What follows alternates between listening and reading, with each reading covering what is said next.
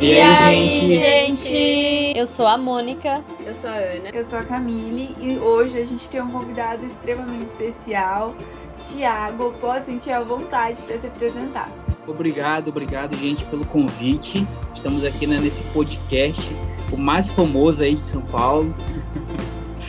obrigado por, por estar aqui com vocês hoje, meninas. Bem, a lição dessa semana tem como título Não se esqueça. A gente já tá na lição 6, a gente, ó, voou, a gente já tá na metade. E você está escutando o Pod Dúvidas, que é lançado toda quinta-feira no Spotify e no Deezer. Bem, bora pra lição. Bem, gente, nós estamos aqui para a lição Não Se Esqueça e eu queria saber o que, que vocês já acharam de cara da tirinha, do texto-chave, o, que, que, que, que veio à cabeça? Então, o que eu mais gostei da tirinha ali, né, logo de cara, é que no final é, o jovenzinho já fala, né? Como diz, é como dizer o Pai tá on. Então Deus ele sempre está ao nosso lado e ele jamais, ele jamais dormita, né? Então é muito bom, é muito é, reconfortante saber que, que Deus ele sempre está ao nosso lado, que ele sempre está de olho, não é? Que ele sempre está atento. Então a gente, se a gente quiser buscar em qualquer momento, né? Das 24 horas do nosso dia, a gente encontra Deus. E também eu acho que é legal porque é, como eles estão tá seguindo uma ordem cronológica, né? Tá contando uma história através das semanas. É, a gente chega nesse ponto em que os israelitas já passaram por tanta coisa, já aconteceu tanta coisa, teve bênção, teve castigo, teve coisa boa, teve coisa ruim. E aí vem essa lição e mostra que, independente de tudo isso, Deus ainda é um pai ali, amoroso, tá interessado, gosta daquele povo e enfim, é um, é um ponto fofinho na história. Bem, é muito interessante é, esse ponto que vocês trouxeram desse acompanhamento é, de Deus para com a gente, né? É, especialmente para o povo, e isso se reflete para conosco. E é muito interessante que o pai tá on, mas é, não é um on distante, não é um on do outro lado, não, ele caminha junto com a gente. E isso que é, Deuteronômio quer mostrar, né? Que é, o Senhor é um Deus de relacionamento. O que, que vocês acham é, dessa questão que o, a lição trouxe sobre as provações? Porque é nesse capítulo, eu fiquei muito surpresa, é nesse capítulo que é dita aquela famosa frase: ah, não só de pão viverá o homem, mas de toda palavra que sai da boca de Deus. Enfim, muito interessante a gente aprender um pouco do contexto. O que, que vocês acham é que esse contexto tem a ver com essa frase. Por que, que será que foi Jesus usou essa frase é, lá no deserto? Vocês têm alguma ideia? Ah, eu vou, vou dar o meu ponto de vista, que eu gostei muito desse, é, desse outro lado do verso que eu nunca tinha pensado, nunca mesmo, é, que a lição diz que é, quando o verso traz essa expressão de que tudo que sai da boca de Deus é, não é necessariamente é, as palavras, né? Não é necessariamente isso. Na verdade, tudo que ele ordena, enfim, tudo que ele traz uh, como instrução. E eu achei isso tão rico, porque traz uma riqueza de significado pro verso e mostra que ele pode guiar a gente de diversas formas. E aí, pensando na, nessa questão de provações, é, eu lembro de um, de um trecho de um livro da Ellen White, eu não vou lembrar qual, mas eu lembro que ela fala algo mais ou menos assim, que é, as pessoas que mais são provadas, as pessoas que mais passam por dificuldades, são aquelas que mais amam a Deus, são aquelas que estão mais perto dele, porque isso faz com que elas cresçam no relacionamento com eles. Então, é claro que a gente não quer passar por, essas coisas, mas toda vez que a gente passa por um, algo assim, alguma coisa que testa a nossa fé de verdade, quando a gente supera isso com a ajuda de Deus, no final a gente está mais amigo dele. Então, acredito que para os israelitas, de alguma forma, isso também funcionou. Acredito que muitos deles, depois de passar pelo deserto, estavam muito mais íntimos de Deus. Entendi. Eu, eu queria fazer um comentário, assim, muito voltado para aquilo que a, que a Ana falou. É, primeiramente, trazendo aqui a parte da, da orientação, né, sobre a vontade de Deus para nossa vida. Quando a gente vive a vontade de Deus, a gente constantemente passa por provações. E a gente é provado a todo instante, porque o objetivo de Deus é lapidar a nossa vida, né? É, e aqui a lição ela traz duas coisas bem interessantes, né? Que o objetivo disso é desenvolver maior humildade e confiança no Senhor. Né? Então, as provações elas, elas servem como, é, como uma escola né? para a vida do cristão ali. Eu separei aqui pelo menos quatro, quatro aprendizagens que a gente, que a gente tem diante das provações. A primeira é, é para não nos acostumarmos com este mundo. Né? A gente passa por provação para olhar para o céu e falar bem assim, Jesus, vem logo, não aguento mais essa vida, né? É, diante de tantas dificuldades que a gente passa aqui. A segunda coisa que eu anotei aqui seria para a gente ter mais fé, né? Então, a aprovação ela serve para isso também, para a gente desenvolver mais a nossa fé. E a gente percebe que homens de Deus, eles passaram por muitas provações e por isso eles se tornaram homens de Deus ali na galeria da fé. E o terceiro motivo é que no qual nós passamos, né, muitas provações, por muitas tempestades na nossa vida, é pelo motivo certo, né? Às vezes a gente faz escolhas erradas é, e a gente passa por dificuldades lá na frente diante das escolhas que nós fazemos, não é verdade? E o quarto motivo é em nome de Jesus. Né? Tem muitas pessoas que têm o privilégio de passar é, por provações em nome de Cristo. E falando sobre um, a outra pergunta que a Camille fez, né, sobre ali a famosa frase, né, nem só de pão viverá o homem, mas de toda palavra. É, é muito interessante notar que quando a gente fala, quando fala né, a palavra, é, como a Ana ela comentou, é algo assim que não é limitado somente é, a palavra né, que nós temos em nossas mãos. É a palavra ali proferida do próprio Deus, né? Se bem que a palavra que nós temos em nossas mãos é do próprio Deus. Mas se a gente for parar para notar ali, por exemplo, o enredo que estava naquela história, um pouquinho antes daquilo acontecer naquele deserto, o próprio Deus, ele, após o batismo de Jesus, abriu ali os céus e ele falou bem assim, este é meu filho amado em quem me comprazo, né? Em quem sou feliz. Então, assim, quando Satanás ele fala bem assim para Jesus, naquele momento, tenta Jesus daquela maneira e Jesus ele responde dessa forma, é, Satanás ele estava colocando ali uma cilada para Jesus, né, na qual ele é, pudesse duvidar daquilo que Deus falou, de que ele realmente é o filho amado de Deus, né? Então, esse daí era um dos objetivos. Era para que Jesus ele duvidasse da palavra que Deus falou lá atrás, que ele era o filho amado. É, por isso que ele falou, nem só de pão viverá o homem, mas de toda palavra que sai da boca de Deus. E o outro motivo ali de Satanás era, era tentar Jesus em toda a essência de pecado, né? Em toda a essência de pecado, Jesus foi tentado ali naquele lugar. Mas a gente percebe que ele, ele permaneceu firme ali na palavra de Deus, é, que foi proferida ali naquele momento, confirmando que ele era o Filho de Deus, né? confirmando que ele é o Deus entre nós, e ele confiou nisso. Né? E isso daí deu, é, como posso dizer, forças para ele permanecer firme diante daquela provação, que não foi fácil, viu? Ali no deserto da tentação foi algo assim extremamente difícil para Jesus, né? Mas ele venceu. E louvado seja Deus por isso, né? Amém. Sim. Amém. É, tem uma parte aqui na lição que vem trazendo que Deus ele já conhece nosso coração, né? E fala que os períodos de provações que nós passamos, eles servem para que a gente possa se render mais a Deus, que é como a Ana tinha comentado no começo aqui. Então, os israelitas, eles passaram por tudo aquilo no deserto para que eles nunca esquecessem que Deus estava com eles e que nada do que eles tinham alcançado até ali era mérito deles. Era mérito de Deus isso, era a proteção de Deus sobre a vida deles.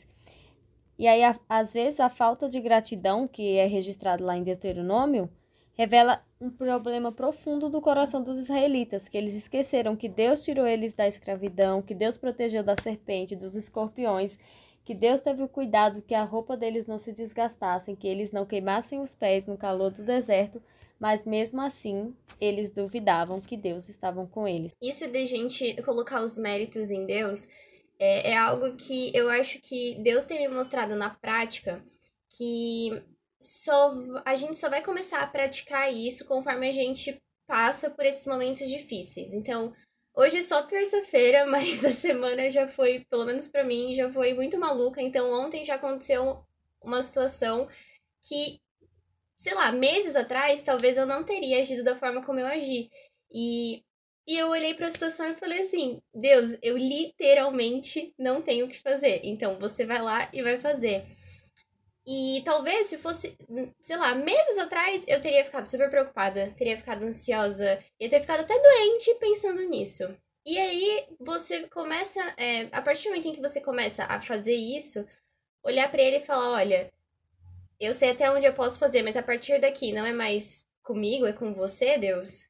É, a partir do momento em que a gente começa a delegar, delegar não, né? Deixar ele fazer o que ele tem que fazer, a gente começa a descansar mais, pensando que a forma como ele resolveu o problema é a melhor forma que tinha que ser resolvida.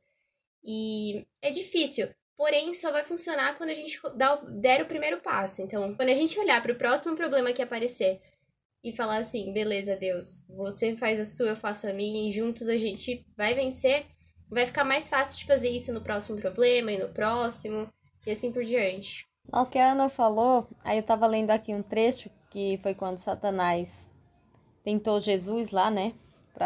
Para Jesus transformar a pedra em pão, o que Satanás estava querendo era exatamente isso: era que Jesus duvidasse da, da própria identidade dele. Então, ele estava ali só para dizer: vai, você não é Deus? Então faz aí um pão com essa pedra, sabe?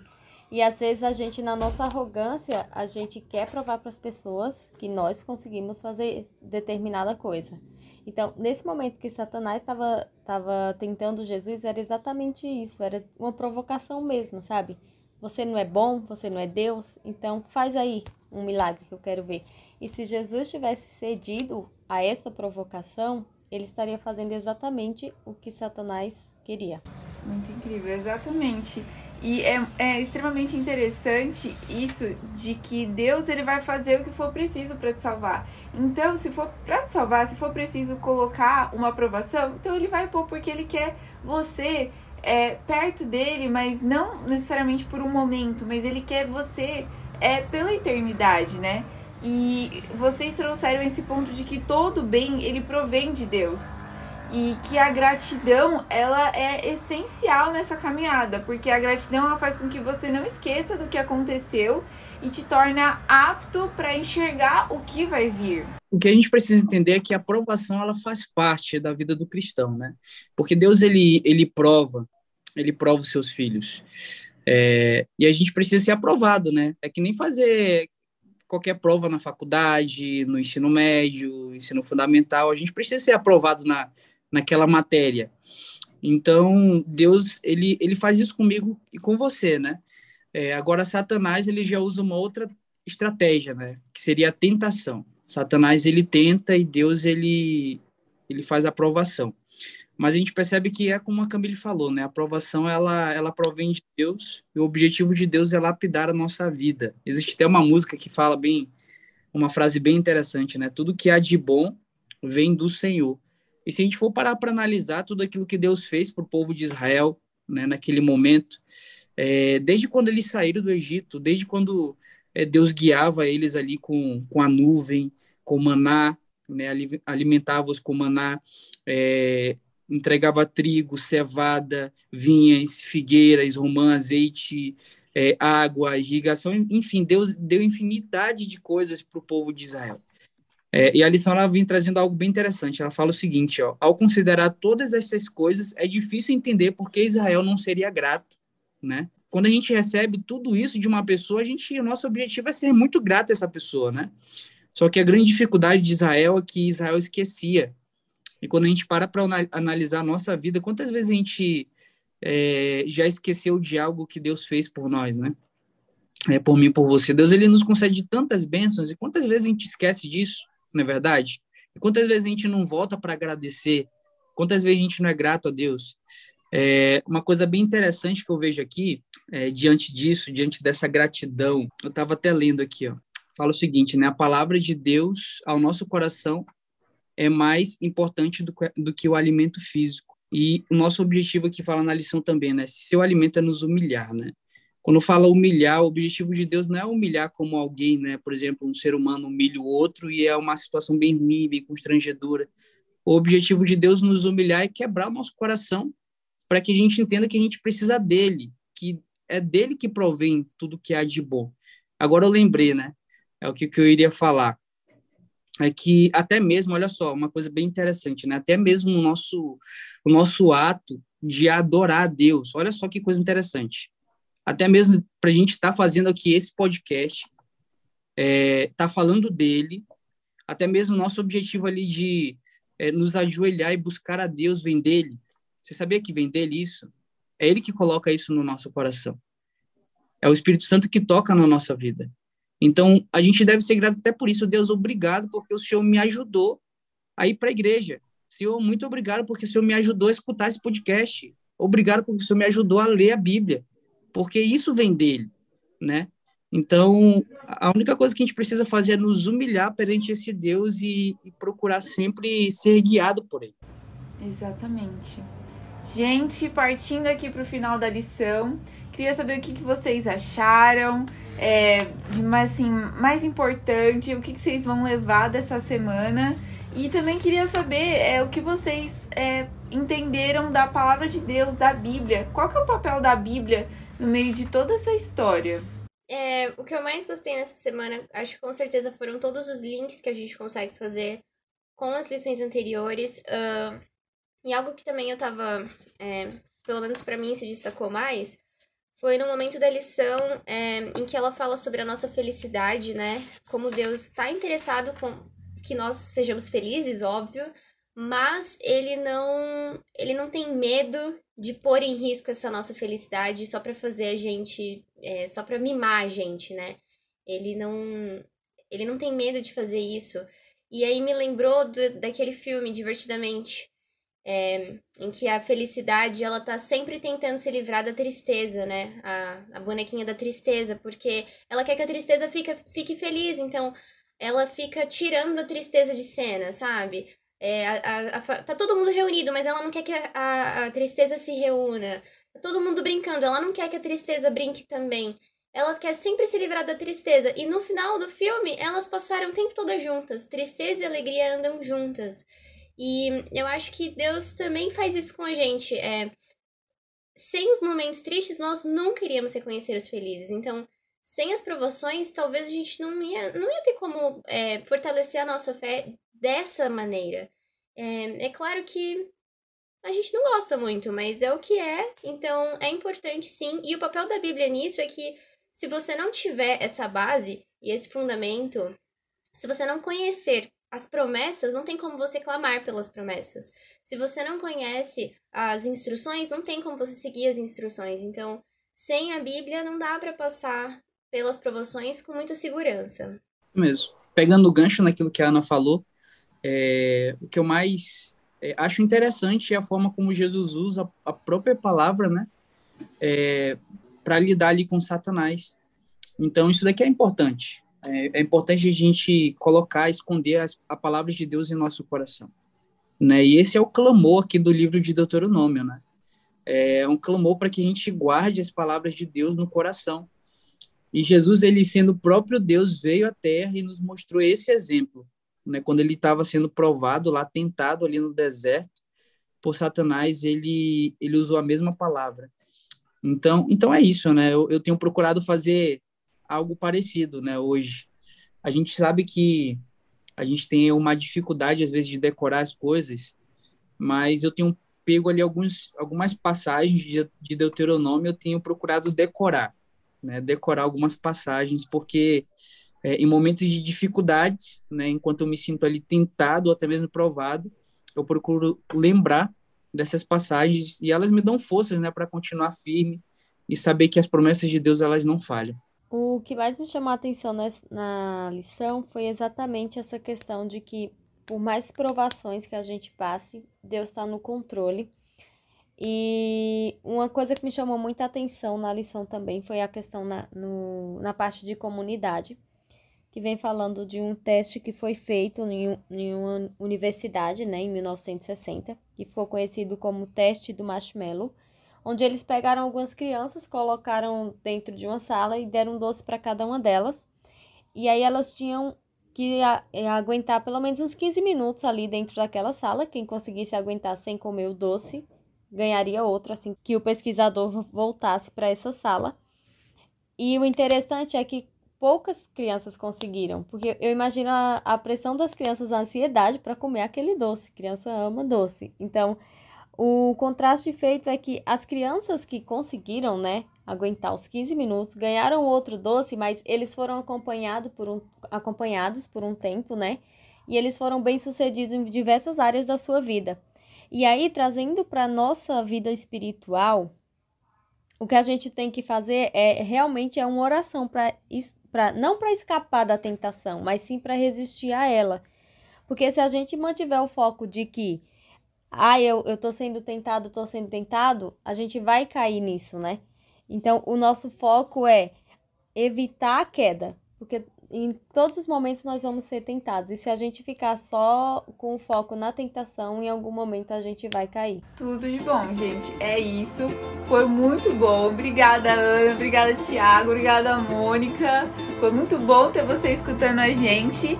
E não se esquece de acompanhar o próximo podcast que fala de circuncidar o coração. Vai ser a lição 7 com o tema Circuncídio o Coração. Até lá, gente. Beijão. Até mais. Tchau, tchau.